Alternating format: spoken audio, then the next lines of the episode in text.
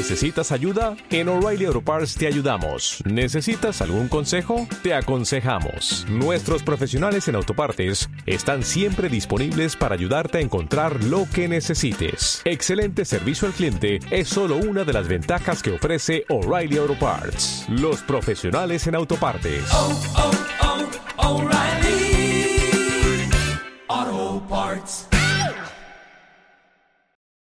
Empiezo con lo del saludo. Esto es bien tratado o vamos directamente a la cortinilla.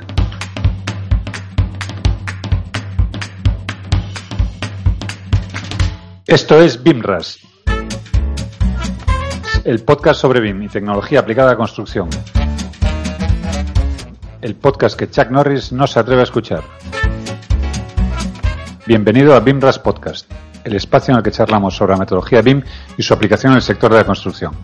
BIMRAS es un podcast producido por Edilicia BIM, soluciones BIM inteligentes.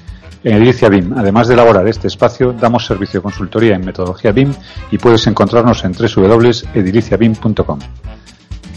Bien, eh, bienvenidos hoy al, al capítulo de, de esta semana. Vamos a, a empezar con los saludos rituales. Eh, buenos días, noches o tardes, lo que sea. Juan, Buenas. ¿qué tal Rogelio? Muy buena. Y Rafa, por favor. Hola, ¿qué tal? Buenas.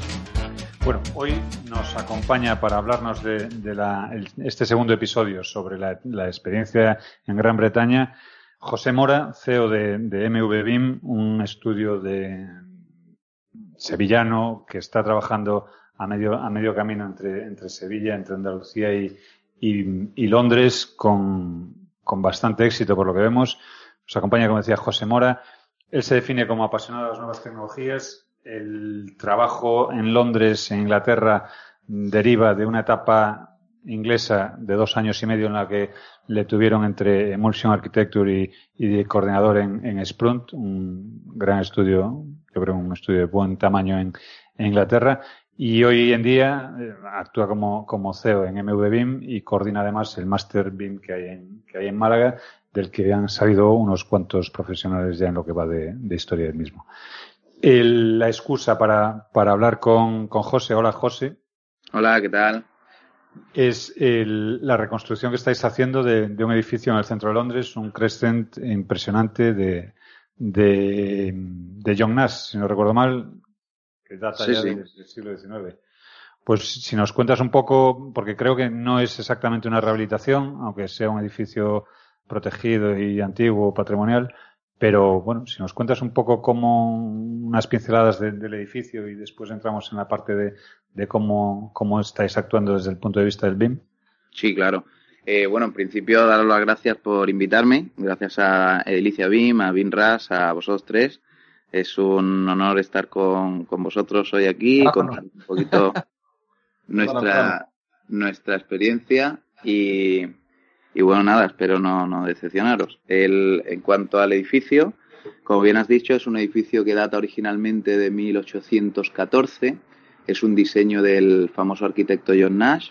Es un edificio, bueno, fue un edificio victoriano, eh, estilo victoriano, típico de Londres, típico en media luna, crescent, centro centriquísimo de Londres. Estamos hablando de, del- de un edificio que, que da, o sea, ese crecen se abre a Regent's Park, ¿no? Al mítico parque Regent's Park, que está en zona 1, en el epicentro de Londres, a escasos 500 metros de, Oxford Circus, a poco más de un kilómetro en misma calle, dirección sur de, Piccadilly Circus, es prolongación de Regent's, eh, de Regent Street, y bueno, con eso Vaya, un poco- que- o sea que es el, el típico edificio de viviendas sociales en el centro de Londres. Si te soy sincero, no sé si eran sociales en su primer, en su primer, en su origen. Eh, No, hombre, según era, me ha era parecido- una broma, José. Eso, eso, eso, quiero eso decir que, que- que ni de lejos, se- bueno, que serán edifi- Hoy un no, edificio. pero- Sí, Ahora no te había cogido porque no te quería contradecir, pero efectivamente es una zona de, bueno, es terreno de la corona, lo ha sido siempre y, siempre ha sido una zona muy noble, ¿no? De, Londres, como es natural, ¿no? Este centro.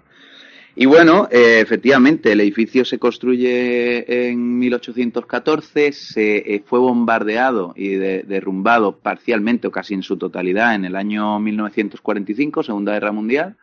se reconstruye a imagen y semejanza del original en 1960, pero es el edificio de 1960 actualmente pues vuelve a estar muy deteriorado y, y bueno, y existe una iniciativa promotora de reconvertirlo en vivienda de lujo y, y bueno, y acepta y ha conseguido la aceptación de, planning, eh, del planning permission de las autoridades locales de Londres.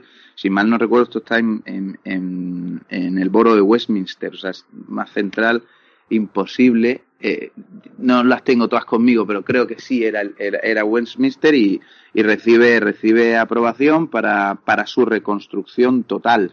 O sea que básicamente lo que se hace es que se, de, se derrumba, se demuele el edificio de 1960 que carece de, del valor patrimonial que sí consideraban las autoridades que tenía el de 1814, entonces permite una tercera reconstrucción del edificio eh, que en su fachada principal, que es la que da al parque, que es la fachada victoriana, que con ese estilo un poco, bueno, pues neoclásico, columnata blanca, etcétera, etcétera, pues una, es una imitación eh, exacta de, esa fachada original, eh, si bien obviamente albergando las tecnologías puntas en cuanto a calidad, confort, eficiencia energética, etcétera. Y luego la fachada trasera pues se, se levanta con unos aplacados de piedra, eh, con fachada ventilada y con, bueno, digamos, es una fachada eh, contemporánea, pero que no pretende imitar a la, a la, anterior. Eso se hace a la, la, fachada principal del edificio, que es la que da a, al parque, ¿no? Oye, y siendo, entiendo que el destino, viviendas de lujo, gran lujo, entiendo que los, los niveles de, de calidad del, del, proyecto que se entregue, del, bueno, del objeto que se entregue del edificio, tendrán que tener también una, una correspondencia con los niveles técnicos del proyecto, ¿no? Sí, exactamente. Eh, bueno, ya de por sí el, el código técnico inglés es, es exigente en el sentido de que, hombre, allí en invierno hace frío y, y, si miras cualquier sección de un muro que cumpla con código técnico allí comparado con el de aquí, pues el, el, el la sección de, de, aislamiento térmico, por ejemplo, pues es muy superior. Eh, partiendo de esa base, eh, que ya de por sí son la construcción allí a día de hoy, pues pues es, por ejemplo, si nos centramos en el muro de cerramiento, es, tiene una calidad bueno, necesita una, una, una calidad superior, pues en este caso, eh, más todavía por el hecho de ser, como bien dices, vivienda de lujo y por lo tanto el nivel de acabado y de, y de confort, pues, pues no solamente vale con cumplir código técnico, sino que tiene que ser el máximo, ¿no? Por ponerte un ejemplo, en este proyecto en particular, las ventanas son dobles. Doble no significa doble vidrio, son literalmente dos ventanas por hueco, ¿no? Hay una ventana interior, otra ventana exterior. La, la exterior viene un poco a imitar la, la, original, pero como esa exterior original no conseguía las calidades de, de confort y de eh, que se pretendía o que se necesitaba para este edificio, pues se ha puesto otra ventana interior, por ponerte un ejemplo sencillo. Y sí, ¿De qué, sí, ¿de qué espesor, perdona José, de qué espesor de muro estamos hablando? Estamos hablando de aproxima, más de casi medio metro casi medio metro de muro. Caramba. Oye, y a la hora de, de acometer un, un, proyecto con, estas, con estos requisitos técnicos de tan elevado nivel, el, está claro que, bueno, yo tengo claro por lo menos que la implementación de, metodología BIM eh, aporta beneficios, pero en tu experiencia directa, ¿qué, beneficios puede, puede haber visto la, la constructora o, bueno, o el promotor en, en este caso? Bueno, es una buena pregunta. El, el, el, proyecto este será como el 90 o 95% de, los, de las obras que se están haciendo en UK es un contrato design and build. Es decir, el, el promotor, eh, que es una inversión en este caso saudí, eh, contacta con varias constructoras eh, importantes de Londres y, y, bueno, cada constru el, el contrato entre el, constru entre el promotor y la constructora consiste en que, bueno, la constructora de alguna forma licita ofertas sobre un básico, que allí es un, un proyecto, ese mismo proyecto que va a planning, ¿no? Que obtiene la licencia, por así decirlo. Y luego se, licita sobre básico y, la, constructora oferta para hacer proyecto de ejecución, dirección de obra y obra, ¿no? Y construcción del edificio. Entonces, en ese caso, eh, una vez la constructora fue adjudicataria del, del, del proyecto, de la obra, eh, nos contacta a nosotros. Es un cliente nuestro habitual, es, eh, y en ese sentido la, la, constructora, bueno, pues nos sentamos y entre los dos vemos un poco qué, qué oportunidades ofrece la tecnología BIM para, para fundamentalmente para cortar plazos y para mitigar riesgos en, en obra, ¿no? y por lo tanto reducir costes. Y nada, donde vimos mayormente la oportunidad fue obviamente tener un control de al, al, al, al, realizar esa, esa duplicación, ese gemelo digital del edificio con alta definición geométrica. En este caso estamos pensando de, estábamos, desde un primer momento empezamos a pensar el tema del log 400 y de controlar mucho, mucho el edificio eh, digitalmente. Bueno, pues vimos. Cuando hablas de controlarlo digitalmente, perdona, el, te refieres a, a, la parte gráfica, doy por supuesto el, el, tema geométrico, pero a mayores ya la introducción de, de datos de, de, definición de materiales y de, bueno, todo, la, todo el tema de, de enriquecimiento de esa geometría, también me imagino que va, que vaya desde, desde la base, ¿no? Eh, nosotros el, el LO 400 sobre todo lo, lo, lo modelamos para, para, temas de fabricación, para controlar la fabricación de ciertas partidas. Eh, para el tema de la prescripción de materiales y tal, no, no, no necesitamos realmente entrar en.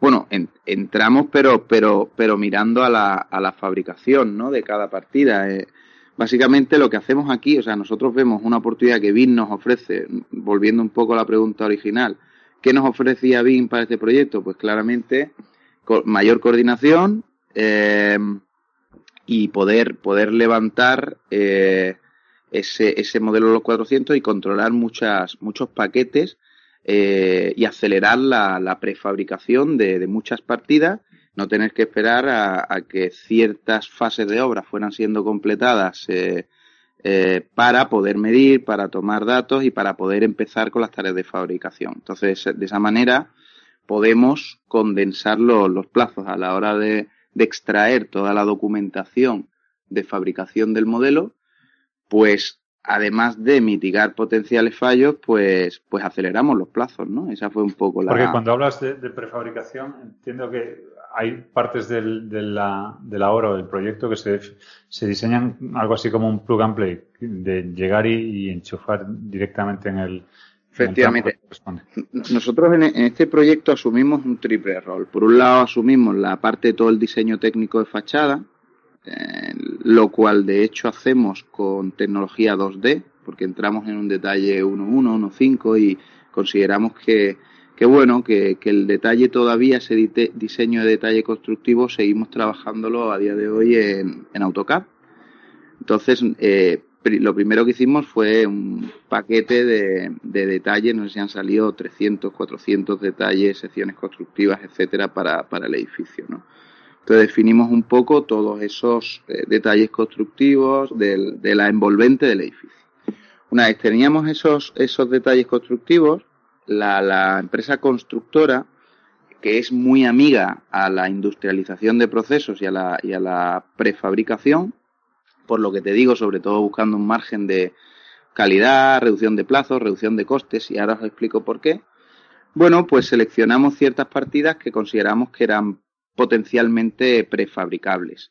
Y son esas partidas las que, una vez teniéndolas definidas en, su diseño técnico en, en, esos detalles constructivos 2D, lo, extrapolamos a un modelo 3D de nivel de detalle log 400 para empezar a extraer eh, esas cantidades, esos planos de fabricación, etcétera, del modelo.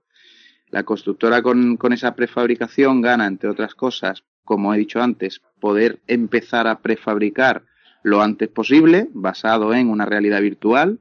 Eh, y por otro lado, eh, comprar, como nosotros básicamente lo que damos es el plano de fabricación y ensamblaje de cada pieza, pues no necesitas a fabricantes locales o que tengan cercanía geográfica para que vayan a medir, para que vayan a, a conocer el proyecto, o sea, no, no dependes de, de, la cercanía geográfica del fabricante, ¿no? Y en ese caso permites, puedes mandar esos planos a Vietnam, no sé, cualquier parte del mundo, y, y conseguir precios, ofertas, eh, por ejemplo, de, de, perfiles de aluminio, de, de, de, bueno, de aplacados, de paneles de falso techo, de cualquier, cualquier tipo de, pieza que haya sido seleccionada para, para producir, para prefabricarse básicamente, ¿no? Y para incluirse en ese modelo los 400 y por tanto producir información de prefabricación. Entonces, gracias a mandar esos, esas, encargar esa prefabricación cualquier parte del mundo, pues se reduce, la empresa constructora consigue reducir también eh, costes, ¿no? Y consigue eh, ofertas más, más competitivas. Y luego, además, nosotros, gracias a ese modelo de LOC 400, pues producimos también unos planos de instalación en obra, que básicamente lo que hacen es, en vistas de planta o alzado, pues eh, relacionan cada una de esas piezas que han sido prefabricadas con su ubicación en, en la obra. De manera que esas, de alguna forma, esas cajas de material que llegan de cualquier parte del mundo, pues van siendo colocadas por instaladores eh, que se encuentran obviamente en, Londres, en la obra, y van colocando de una forma muy automática cada una de las, de las piezas en su sitio, sin tener necesidad de haber tenido ningún contacto previo con, con, la, con la empresa fabricante ni, ni nada. De hecho, se da el, se da el caso eh, que en Londres, en este último, en estos últimos años, eh, por el tema del boom de la construcción, pues hay muchos operarios, eh, bueno, la gente de obras, si vas a cualquier obra en Londres, te darás cuenta como la mayoría no hablan inglés siquiera, son mucha, mucha gente de Europa del Este, de otras partes del mundo, y entonces unos planos de instalación codificados que te indiquen dónde va cada pieza, etcétera, etcétera pues facilita mucho las tareas de, de instalación en obra. Y de el, esa forma, el mapa del puzzle, vaya. Efectivamente, sí. Y esos han sido nuestros, nuestros servicios en, en, ese proyecto. Por un lado, diseño técnico de fachada por otro lado, producción de modelos LOC 400 con planos de fabricación e instalación en obra. José, y ahora que hablas de, de ahorro de costes, eh, claro, la pregunta, la pregunta del millón es cuál es el número. Quiero decir, habláis de una inversión de 175 millones de euros. Mm. ¿Cuál sería el, el, porcentaje de ahorro o el número, el, el, el número gordo del, del, valor económico de ese ahorro, tanto en plazos como, como en, en, coordinación, como en reducción de errores? Si te soy sincero, lo desconozco, ¿no? O sea, yo no desconozco datos oficiales. Eso es una cosa que la constructora debe saber y además la obra actualmente está, está en curso. Entonces, no sé si no, sería muy, muy muy muy lógico dar, dar ese tipo todavía de... no. Además bueno lo que sí sé la, la fachada viene a ser un, un 50% del presupuesto de todo el edificio. O sea, el paquete envolvente es crítico es clave es el paquete principal sin duda. Y, y sí que sé que aproximadamente nos acercamos a una reducción de un 9 un 15% pero en estas partidas como es natural las partidas que, que sí que estamos prefabricando no todas absolutamente todas se, se prefabrican, ¿no? Hombre, lo que sí es evidente es que si la constructora se ha llevado el, el proyecto, será entre otras cosas porque ha podido afinar unos presupuestos que probablemente otro, otro competidor no haya podido ofertar en las mismas condiciones. No sé si porque no ha utilizado la misma tecnología o por, por lo que sea, ¿no? Exactamente, eso eh, es una cosa que es muy interesante, ¿no? En comparación con la, con el, el panorama que tenemos aquí en España, el marco contractual allí, a mí personalmente me, gusta mucho porque cada, empresa constructora, de alguna forma, siempre que cumpla con los requisitos del promotor y con código técnico de allí, que se llaman Building Regs y otro, otro tipo de, bueno, de, de, normativa, pero cada uno eh, oferta y, y propone una solución constructiva diversa, ¿no? Eh, la que a cada uno se le dé mejor o tenga más confianza o consiga mejores precios o por la razón que sea, ¿no? Y, y en ese sentido cada uno hace su estrategia, cada empresa constructora cuando está licitando y en este caso supongo que sí, que ellos, eh, yo no formé parte de ese equipo de licitación y por lo tanto te puedo decir que no te puedo confirmar qué asunciones o en qué, en qué estrategia constructiva siguieron en ese punto yo, yo me monté a bordo del barco una vez que ya eran adjudicatarios, pero supongo que sí, que contaban con el, con el hecho de, de prefabricar, de, de utilizar BIM hasta un nivel alto, etcétera, porque obviamente este no es el primer proyecto que hacemos con ellos, ¿no? Entonces este proceso lo, lo hemos repetido en múltiples, múltiples proyectos. Que conste que, la, que la, el objetivo de la prefabricación no es, no es o no es únicamente una reducción de costes, ¿no? Sino conseguir una un resultado final más preciso y de mayor calidad, creo. Más controlado.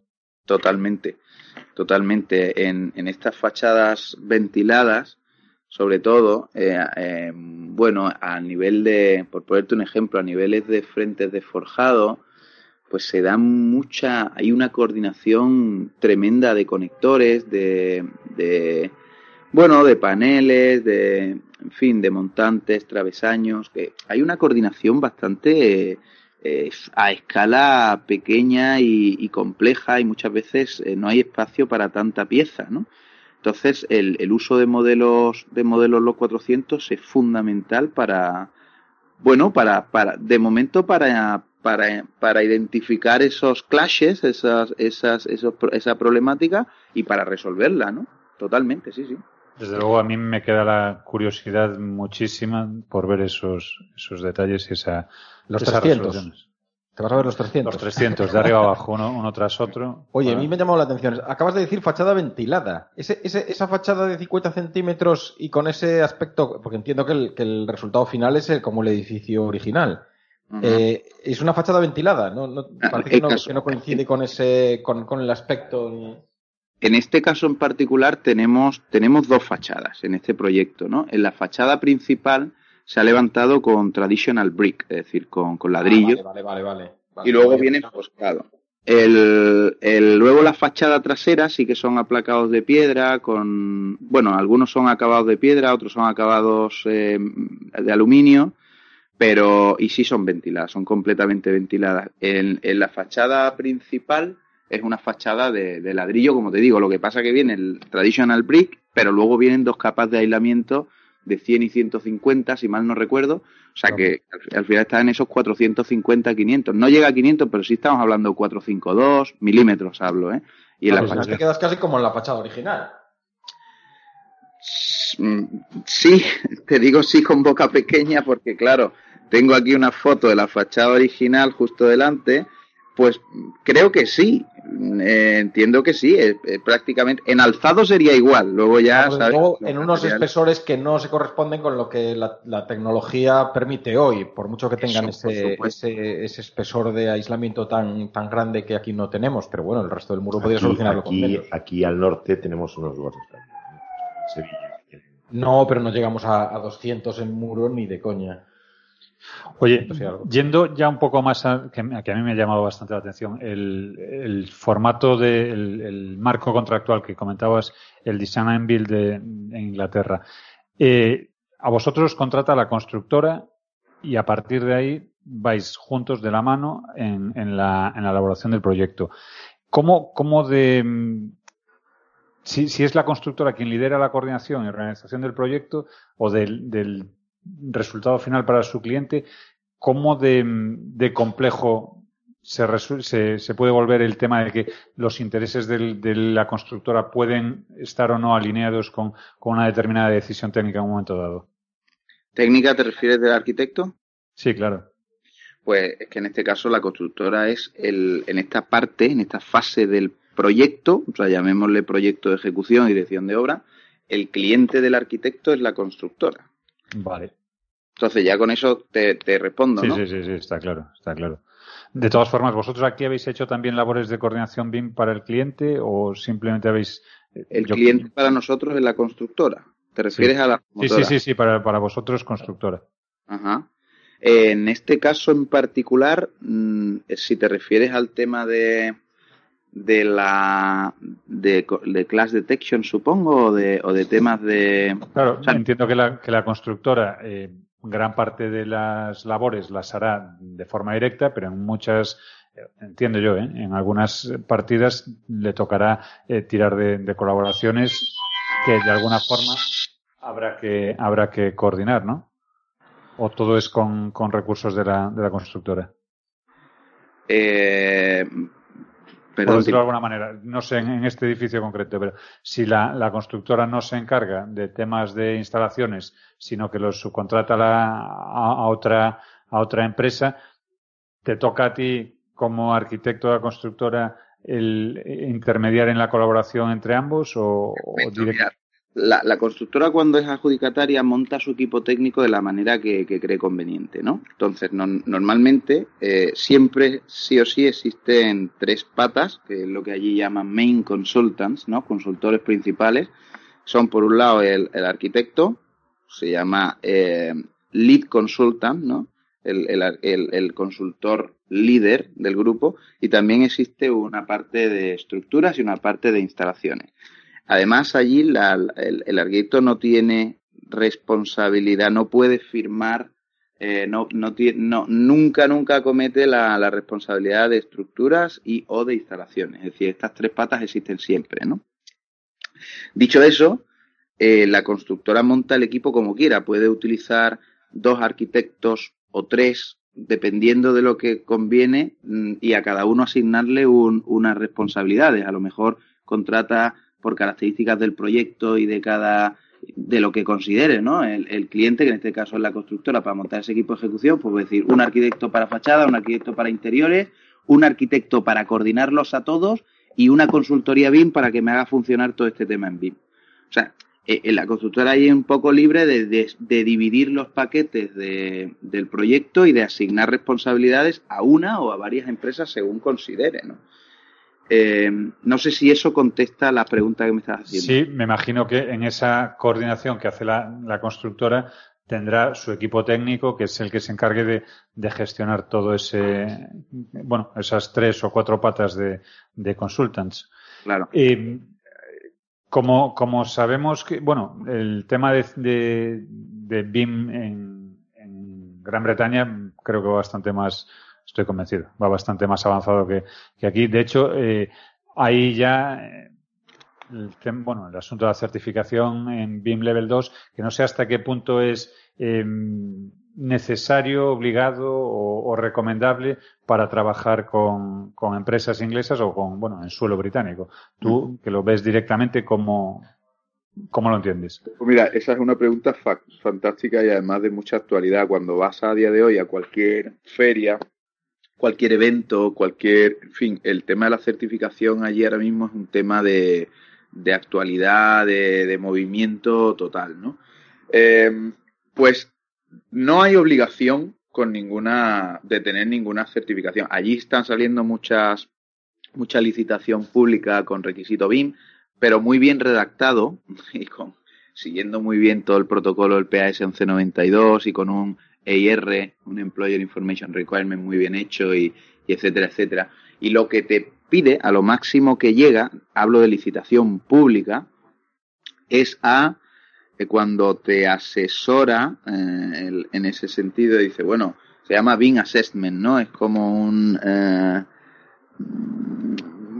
bueno, un, una, una, de alguna forma, una serie de preguntas para comprobar que la empresa ofertante o la empresa candidata es eh, capaz de hacer el Bill Level 2 que ellos piden o no, ¿no? Entonces tienes dos maneras, o bien presentas el, eh, una acreditación, las cuales ellos seleccionan una serie de acreditaciones que son válidas para obtener el, el, el, de alguna forma el aprobado a que sí que eres capaz de hacer el BIN Level 2 y por otro lado, eh, si, de lo contrario, si no la tienes, pues tienes que responder una serie, una batería de preguntas que ellos te hacen eh, para comprobar tu entendimiento, funcionamiento y poner un poco en valor o, en, o evaluar tu, tu capacidad de hacer, de hacer BIM level 2, ¿no? Que es lo que se está pidiendo allí. Entonces, no, no es obligatorio, pero sí que está, sí que está valorado, reconocido, algunas, no todas, y hay mucha competencia entre certificadores y se está moviendo mucho la cosa. Ahora con el tema del Brexit, pues existe un poquito de incertidumbre porque no se sabe si esas certificaciones van a valer para empresas europeas allí, para empresas británicas fuera, Ahora también ha salido el tema de la ISO, como sabéis, que, que de alguna forma viene a sustituir al PAS. A priori esas certificaciones certifican con, o sea, te avalan del cumplimiento del PAS 1192, pero todavía no, no de la nueva ISO. En fin, hay un poquito de movimiento, pero la situación es esa, ¿no? Se valoran, pero no son obligatorias. En lo público y luego en lo privado yo tampoco me he encontrado con un requisito que diga o lo tienes o, o no participas, ¿no? O sea, eh, te lo valoran como algo positivo, pero si no, te hacen un, un assessment eh, que es una evaluación, y, y, por lo tanto pues te evalúan ellos personalmente, ¿no? Pues volviendo al, tema de la licitación y, y, y bueno y presupuestos, eh, después de comillas vaya o no en detalle, pero sí que hay un sentimiento, un, un, bueno, un lugar común aquí en España que es que eh, aquí los presupuestos son bastante laxos, ¿no? Es decir, empiezas una obra y al cabo de X tiempo, pues, o bueno, ya desde el principio la, contrata tiene pensado cómo eh, eh, plantear un modificado a, la propiedad. Y otro lugar común que hay también aquí es que fuera de España eso no, se da. Entonces, eh, ya nos ha contado lo, el rigor que hay en los procedimientos BIM en, en, el Reino Unido y te quería preguntar acerca de este, de este, de este tema. Es así, en, en, el Reino Unido el tema presupuestario está mucho más controlado. La, a la contrata que se adjudica, eh, en este caso diseño y proyecto, proyecto y obra de, de una obra como esta o como otra cualquiera, eh, el, el, el precio, el importe es cerrado o, y, está todo, y, tiene que ajustarse a ese, a ese, a ese presupuesto o hay margen de, de bueno, de, de, modificación? Es una pregunta un pelín difícil para, para mí, porque lo que yo sí hago es, eh, eh, cuando voy con constructoras de la mano, eh, preparando licitaciones, pues yo de alguna forma lo que, lo que me encargo personalmente para lo que nos contratan y bueno, de alguna forma vamos en ese equipo o en ese, en ese equipo mm, de técnico que, que saldría si efectivamente sale eh, la empresa como adjudicataria. Mi responsabilidad es rellenar ese, ese BIM Assessment Form o, o dar un poco forma a, a, la estrategia BIM que tenemos que presentar para, para convencer a la propiedad de que somos la empresa perfecta, ¿no? O sea, ahí estoy en el grupo. En cuanto a tema presupuestario, normalmente yo no entro, ¿no? Eh, eh, no sé la constructora cómo se mueve. Me atrevería a decir que, que el precio es, en principio, es libre, ¿no? No entiendo que haya un precio fijado. Hablo de, estamos hablando de una licitación de una constructora para conseguir una obra en Design and Build, ¿no? Uh -huh. Sí, sí, y, y, se adjudica por un importe, imagino. Sí, pero yo entiendo que ese importe cada, cada, cada empresa marca el suyo, luego no sé si, si tienen el tema de baja temeraria o cualquier otro procedimiento, pero sinceramente lo desconozco, la verdad. Uh -huh. De acuerdo.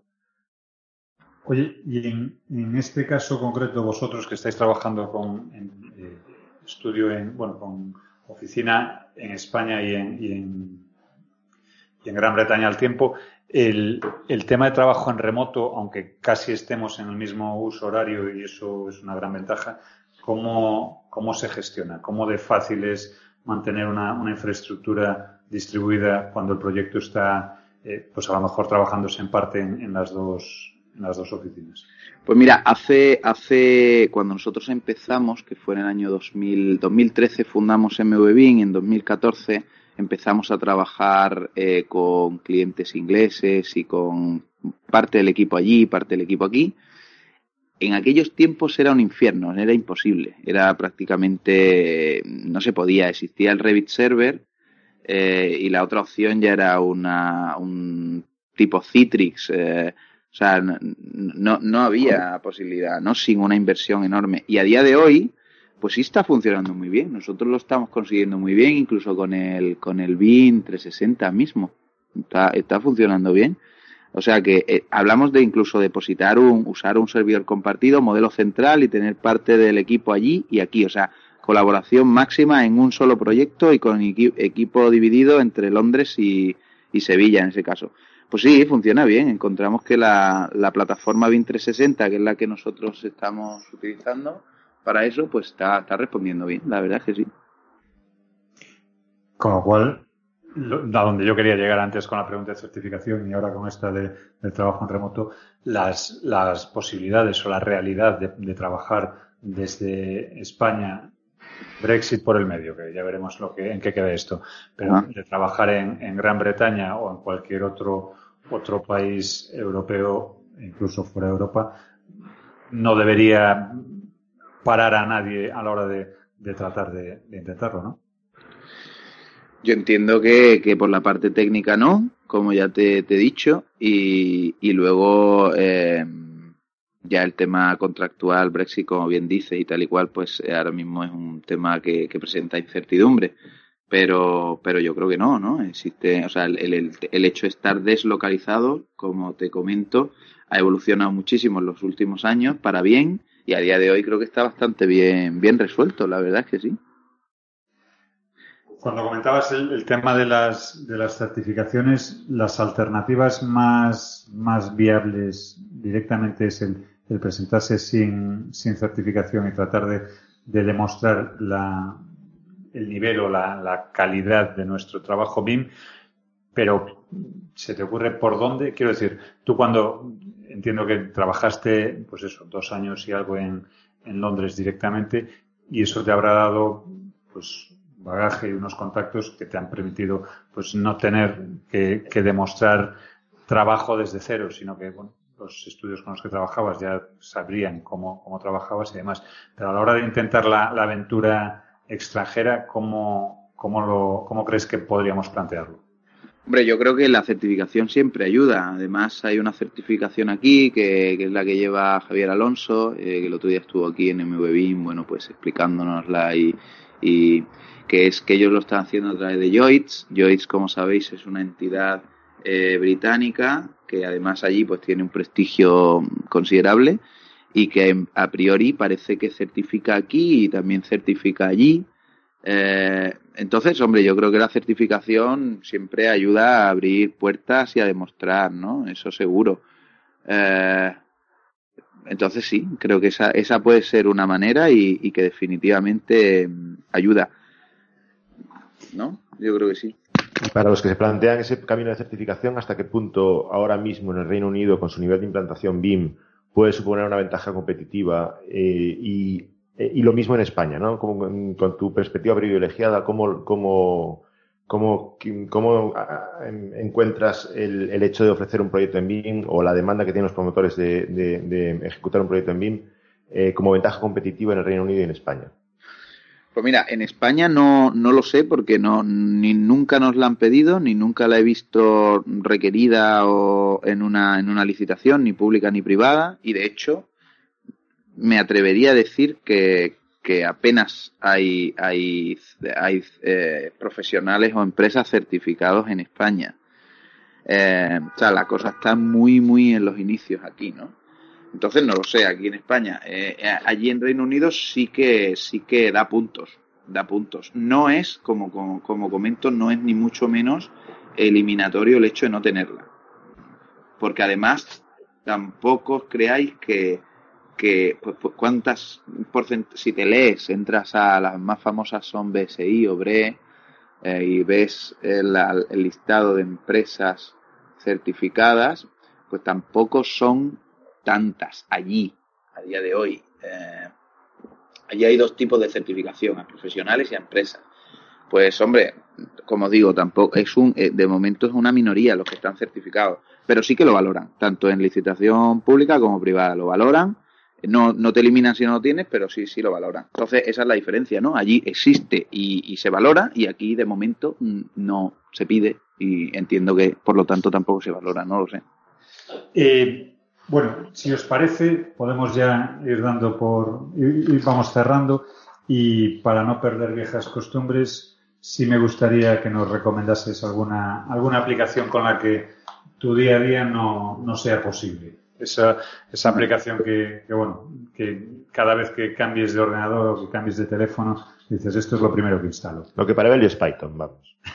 ah, bueno, pues yo te voy a recomendar una que, que, va un poco a colación con el tema de hoy, que es el, el un plugin, un software que se llama Metal Frame de una empresa que se llama Strucsoft Solutions, que es una empresa americana y que te convierte eh, de alguna forma muros conceptuales de nosotros funcionamos con Revit normalmente, te los, los arma en una estructura de montantes, travesaños, uniones, pletinas, eh, perforaciones, etcétera, a nivel los 400 con un simple clic, previa eh, configuración del sistema previo y que es lo que nosotros utilizamos para armar esos paneles de, de, de SFS, de Steel Framing System, que utilizamos en, bueno, que normalmente existen en los muros de nuestros proyectos, que nos va fenomenal, que creo que no, no está muy extendido aquí en España. Todavía creo que no tienen versión en español, que yo recomiendo totalmente para, para el que empiece a hacer los 400 y BIM para Fabrication.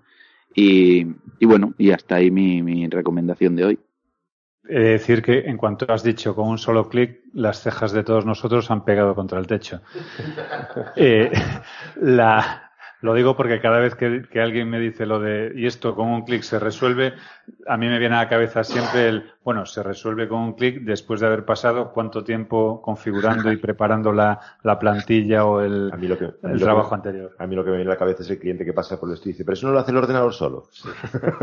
Me imagino que, En este, que en este caso, con más razón, vosotros ya tendréis bastante depurado el, el sistema y el simple clic tiene detrás horas y horas de, de prueba y error y de, y de mm, experimentación con el, con el plugin, ¿no?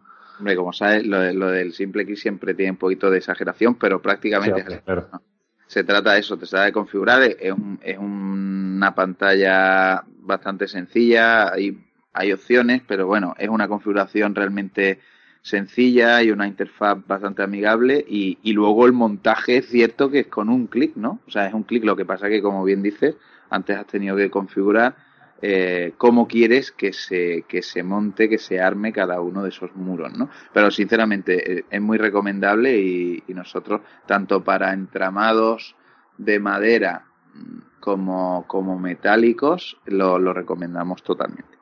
Pues cuando, has dicho, cuando has dicho sencillo en Revit, Juan Almeida ha pegado un respingo, pero bueno. Ah. A mí me, llama la atención, me, resulta curioso el, saber cómo habéis llegado ahí, porque supongo que ha sido después de haber peleado con, con los 400 desde cero, que habréis dicho, bueno, tiene que, esto tiene que haber una forma más rápida de hacerlo, ¿no? Sí, bueno, cuando, eh, como te he dicho antes, el LO 400 no, no se modela todo el edificio, en este caso la envolvente, ¿no? Sino solamente aquellas partes de la envolvente que, que te interesen, ¿no?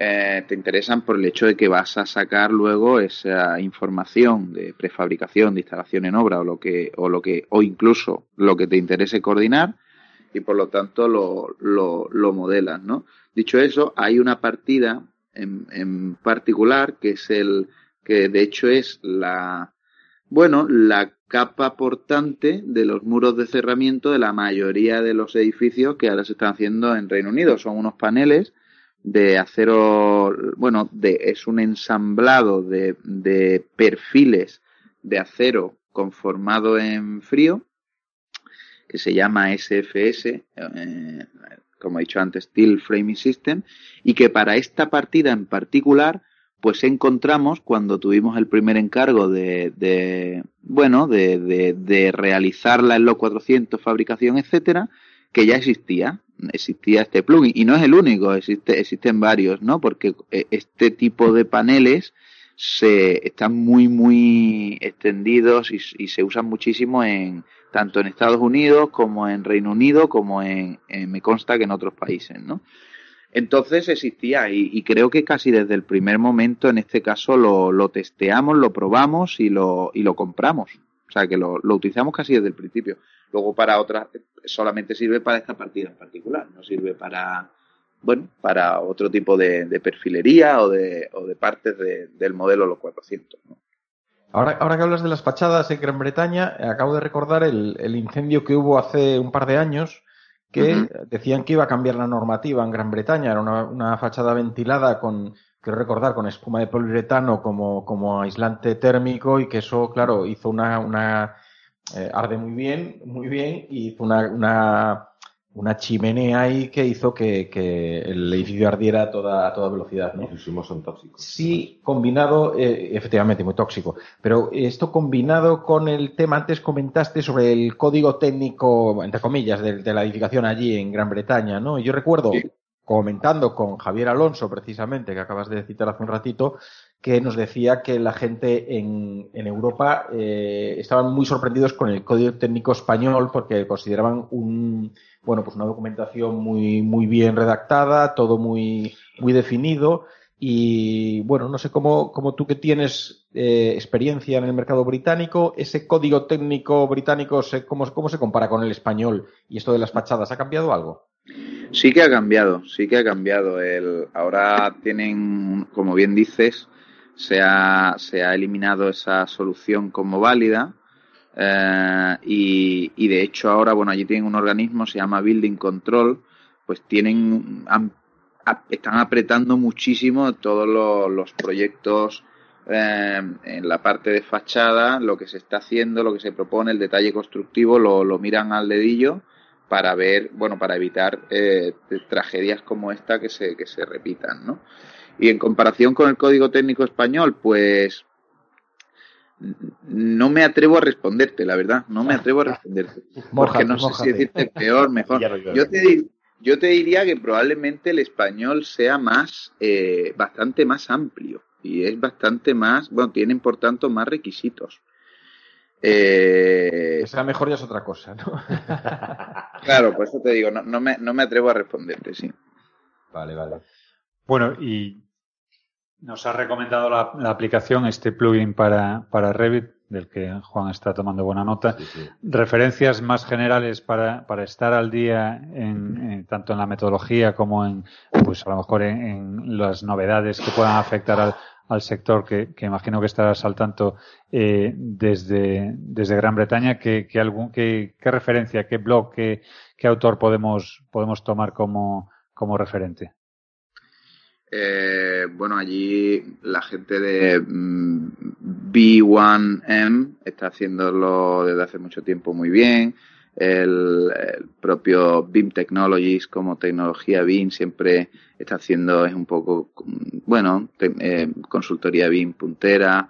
Eh, ahora mismo, mm, en, principio me quedaba, me quedaba ahí porque, porque bueno, mm, de momento a mí, a me encanta la gente de, no sé si alguna vez habéis estado en la feria de Digital Construction Week, que, no es demasiado común aquí, pero ahí siempre se genera mucho, mucho conocimiento, hay mucho bloguero y, bueno, en principio no, no me gusta recomendar mucho más de ahí porque, porque eso es lo que, lo que, lo que me fío, lo que me da confianza, Pues hasta aquí, José. La verdad que muchas gracias por, por la, por, por la intervención, por, por haber accedido a, la entrevista y por haber compartido de forma tan clara todo lo que, lo que habéis experimentado desde, desde vuestro despacho, que entiendo que, que está abriendo, abriendo camino a, a, más gente desde, desde España. Lo dicho, gracias José, ha sido un placer tenerte con nosotros. Muchas gracias.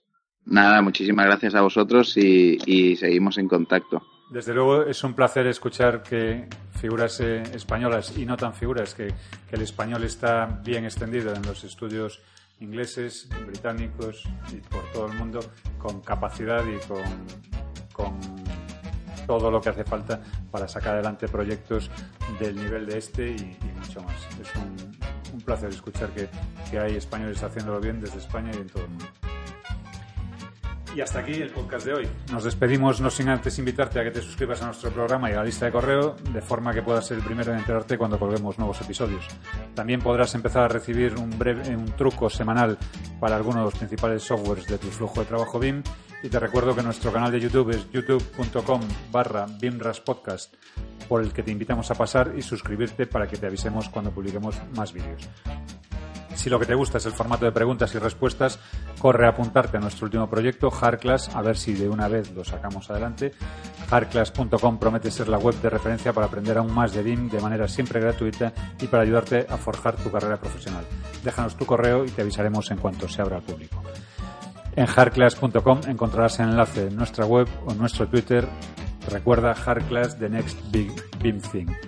Por último, te pido que nos valores con 5 estrellas en iTunes, iBox, Spreaker, en donde sea que nos estés escuchando, para que podamos llegar a más gente. Así que muchas gracias. Y aprovechamos la ocasión para invitarte a que si tienes alguna duda o sugerencia, nos la hagas llegar a través de la dirección de correo info.pimpros.com para que tratemos de, de solventarla con el gurú Rogelio, el gurú Juan o el gurú Rafael Tenorio. Un saludo y hasta el próximo episodio de BIMRAS Podcast, el podcast sobre BIM que Chuck Norris no se atreve a escuchar.